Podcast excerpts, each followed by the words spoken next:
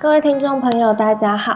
今天我们要延续上一集讨论对庄子齐物论的内容，延续到庄子的道通为一。那在道通为一的部分，我们会讲不齐之齐才是真正的齐。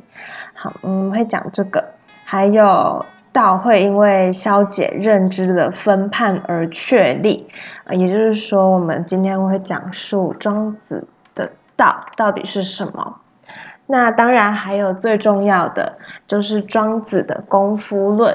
嗯，我们会分为心斋、坐忘跟虚静。好，那虚静就是心斋加坐忘。今天的内容大致上应该会是这一些。如果有需要补充，我们会在呃快结束以前再补充一次。那我们开始进入道通唯一的部分。那庄。子啊，站在一个整全的角度，看到不齐当中的棋，他试图让物回到自己原本的样子。道通为一，指从道的观点来看，万物在经验世界、经验事物范围内的分判都是没有本真意义的，也没有正确价值的，都是可以化去的。一雅指的是破除风雨而达到圆满和谐，那这个一雅也是指整体跟整全。这边举一个例子，大家应该都有听过“朝三暮四”的猴子，就是早上三根香蕉，下午四根香蕉，或是早上四根香蕉，下午三根香蕉。那其实这些猴子啊，正是在主观的是非争辩中迷失了自己，因为一天总共都是有七根香蕉，并不会因为早上比较多，然后晚上就比较少，而就是。而不是原本吃到的七根香蕉，只是上午多一根，可能上午多一根，可能下午多一根这样子而已。总体而言都是七根香蕉的。好，那接下来我们要讨论不齐之齐才是齐。那在讲述不齐之齐才是齐，我们要先为大家提点物各复物跟各是其性这个关键字。庄子试图让物回到自己。那我们等等会详细的讲述这个物各复物，各适其性。庄子的道是从消解分判而确立的，物固有所然，物固有所可，无物不然，无物不可，故为是举庭与盈，利与西施，挥绝鬼，挥鬼绝怪。道通为一，其分也成也，其成也回也。凡物无成于毁，复通为一。这一段引文啊，是指每个物都有自己所认定的角度，在人间只能看到局部的细碎的，以至于人不常用超然跟宏观的眼光看待周遭的这个事物，因此人很容易在各种有偏颇的情境认知中迷失自己。对立的观念是有所限制的。我们上一集在起物论也有提到，不确定性。而且一直变动，这是对立的观念嘛？但是人一旦觉知后，才可以选择适合自己的观念，并且看到更全面的世界。那刚刚所讲的，就很像是世俗凡人会有所会产生的一些困境。啊，例如我们就是身在这个红尘中嘛，自然会被很多外物所牵累，嗯，会被很多事物所蒙蔽双眼。那你们有没有发现，在这个嗯常人不常用超然宏观的眼光看待周遭事物，那么谁会用超然宏观的眼光看待周遭事物？啊，嗯，当时啊，我在上这个。不起之起才是起的时候，我脑中就浮现啊，得道高僧。这些得道的高僧啊，其实他们都是用一种超脱世俗的眼光跟角度来看待整体。他们的眼界啊，我想相对我们这种红尘俗人而言呐，是比较整全的啊，也是比较全面的。那我想他们也不容易在整个。环境里面迷失自己，因为他们是已经就是很放下很多心中的执念，好，所以才可以用比较超然跟宏观宏观的角度来看待整个整体。好，那我们继续看下去。嗯，道可以看出一切的相对，因此可以尊重每一个相对的存在跟差异性。正负为奇，善负为妖。事物其实是不断的在变化的，坚守正跟善的标准是危险的。所有的差别与对立都是源于比较，因此世间万物的分判是没有确切意义与价值的。唯有不齐之齐才是齐。没有确切统一的标准，而是要尊重各自的标准才是齐。尊重每个事经验事物，让物各复物，各适其性，在差异中找到平衡。刚提到的物各复物啊，其实就是让物回到自己本来的样子，回归到最原始、最当初的自己。好。庄子的道化去，并且超越经验事物的种种区分，不再具有经验事物的种种特质，因此道可以被视为无无有。若有本源本始的概念，道依然是被限制有局限的。因此，庄子这边的道啊，其实是不具备宇宙本源本始的实存性。这是庄子跟老子不同的地方。那如果忘记老子，的道的特质的话，麻烦大家也可以回去前几集的这个单集去找一下，然后并且比较老子的道跟庄子的道，我想这也是一个可以讨论的题目。好的，以上就是不齐之齐的部分。那我们接下来要谈谈的是这个道因消解认知分判而确立。嗯，庄子认为啊，所有的认知跟分判都是人为的、主观的，因此不具有本真的意义。消解经验知识凸显的道，就是未落入经验分判以前的一种自然，就是本然性的存在状况。什么叫做未落入经验分判？就是我就是我，回到自己。我们不要跟别人去比较，一旦有了比较，就会有美丑高低跟什么胖瘦之类的。那我们就回到自己，你就你怎样就是怎样。我们不要去跟外在的事物啊，跟别人啊下去比较，不管是人事物都一样。好，以上就是要消解认知。道就是要消解认知才可以被确立这个部分。好的，那接下来我们要讨论的是庄子的功夫论。在功夫论里面呢，我会分成三个部分：第一个是心哉，第二个是坐忘，第三个是虚静。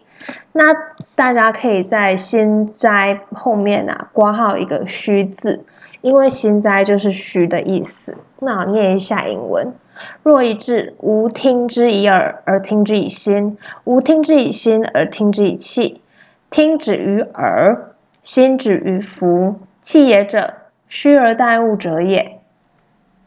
为道即虚，虚者心斋也。我们这边为大家解释一下刚刚引文的意思。刚刚有提到嘛，听止于耳，这个听止于耳，其实就是耳朵充其量只可以捕捉外在的声音，也就是它是一个行区的障隔。那气也者，虚而待物者也，虚而待物者也就是远离对等的位置，无条件的待，就是生。这边有点难，以后可以为大家讨论一下。因为其实这个要细讲，可以讲很多东西。好，那心斋啊，其实就是心的斋戒，也就是心的清净和虚化。听之以以耳，受限于感官，没有反省能力。那听之以心，虽内反于心，但是还是执着于以一个预设立场。预有预设立场，就会有偏心。所以这个听之以以心啊，就是执着于以预设立场之境，其余符合，层次不够高啊。不过第一个层次是听之以耳，这层次更低，就是感官层次。第二个啊，他听之以心，有反省的层次了。好，第三个层次是听之以气，心是虚的。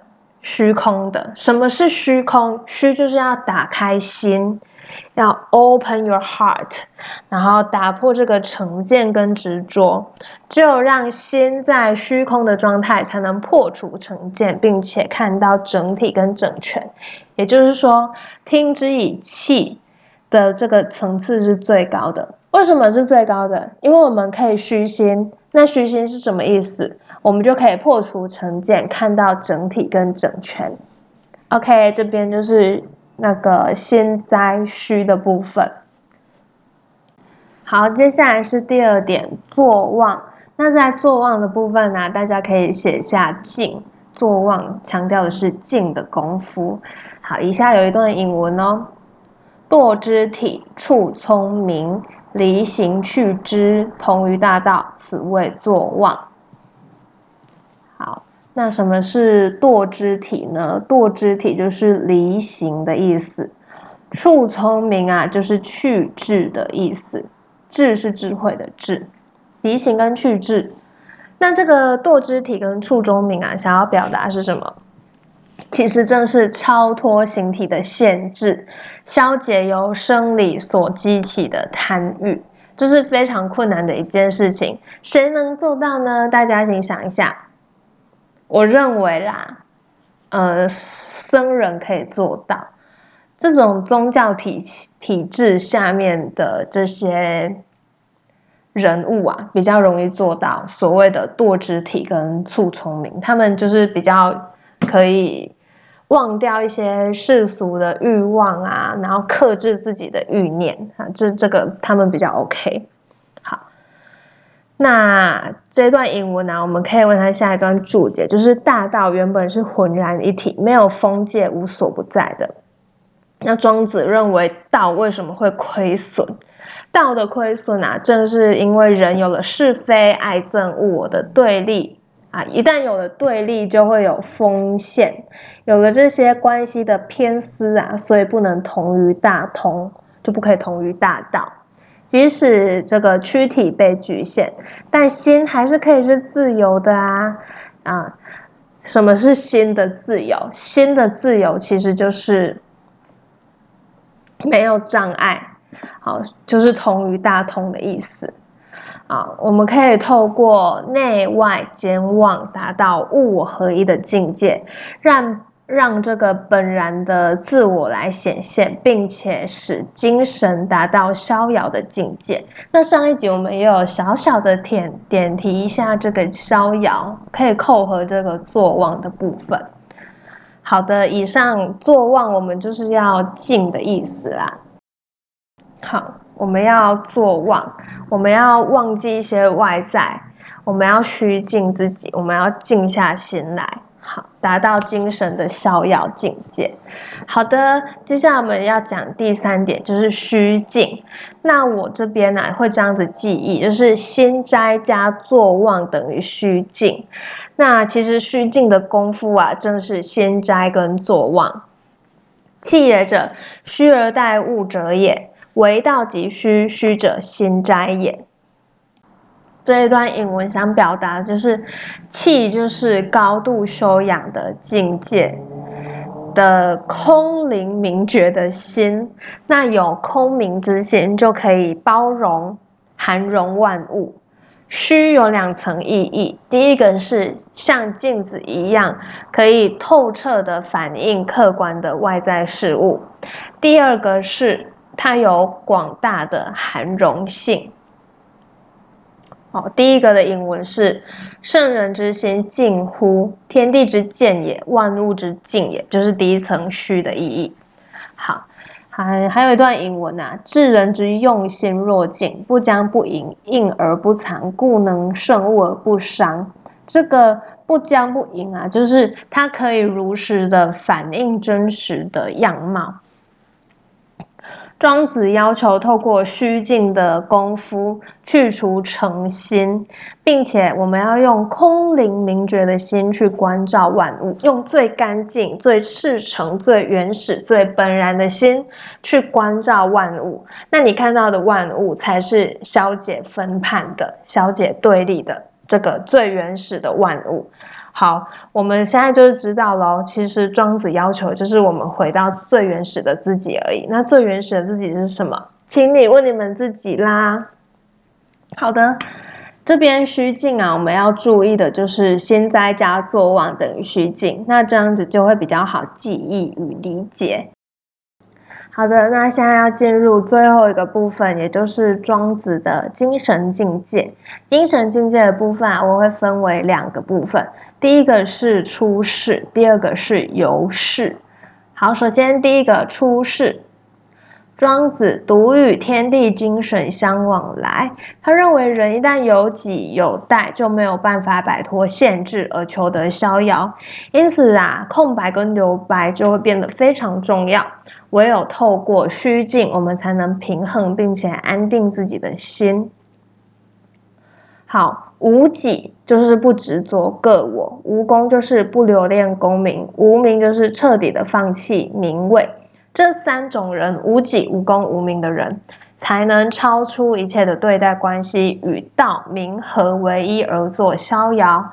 那这些能逍遥的人啊，超出相对的世界，逍遥于无限的绝对世界。庄子以智人、神人跟圣人来称呼这些人。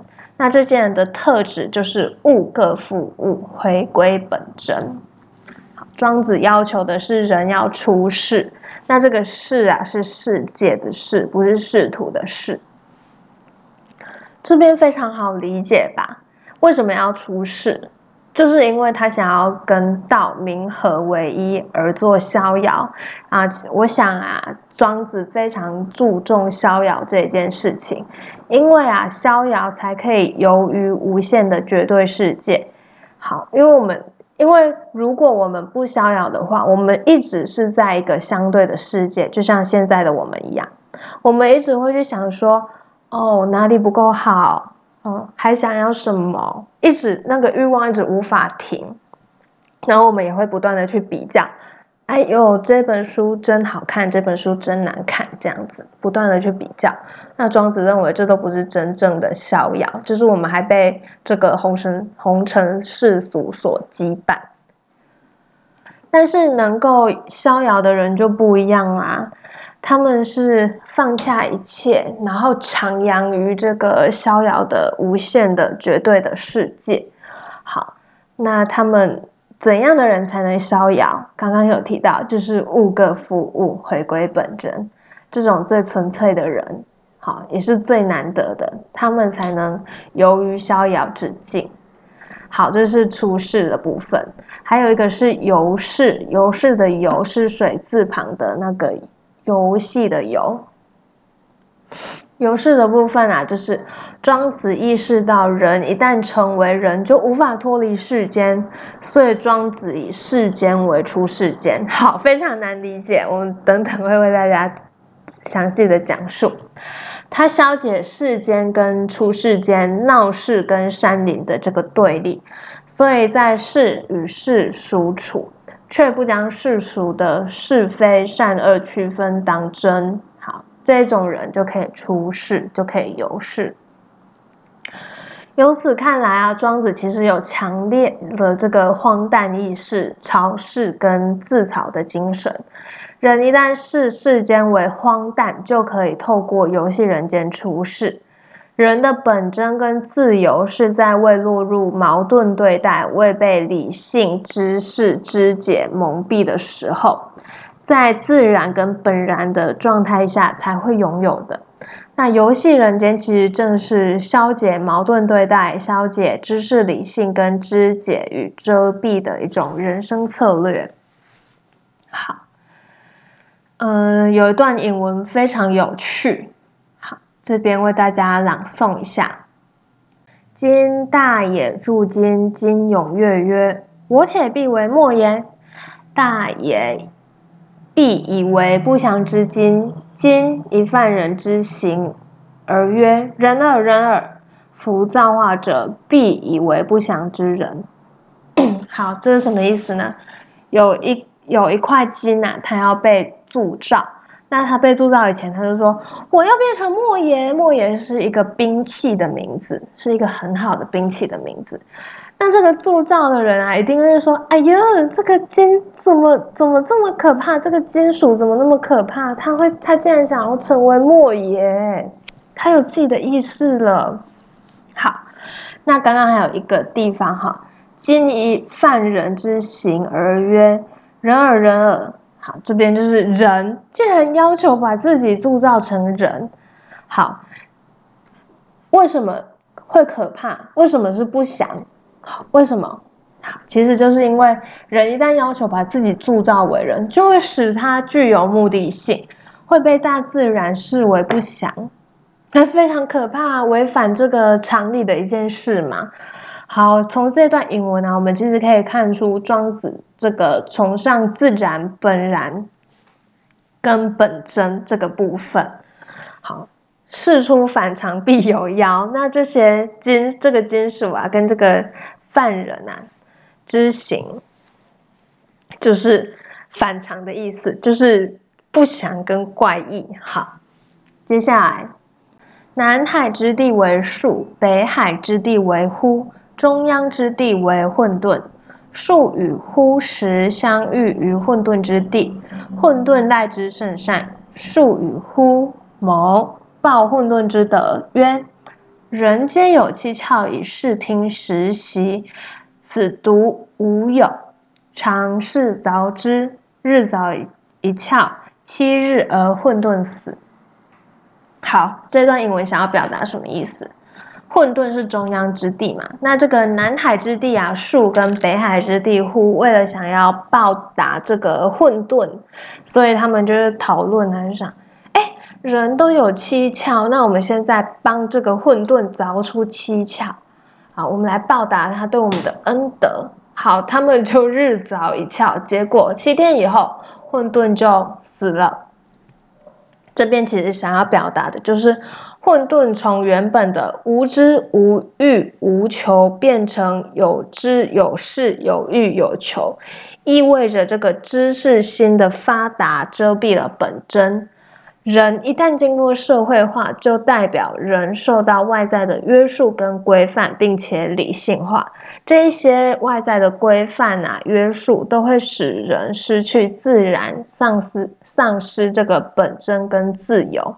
这也是人与生俱来的困顿跟迷失。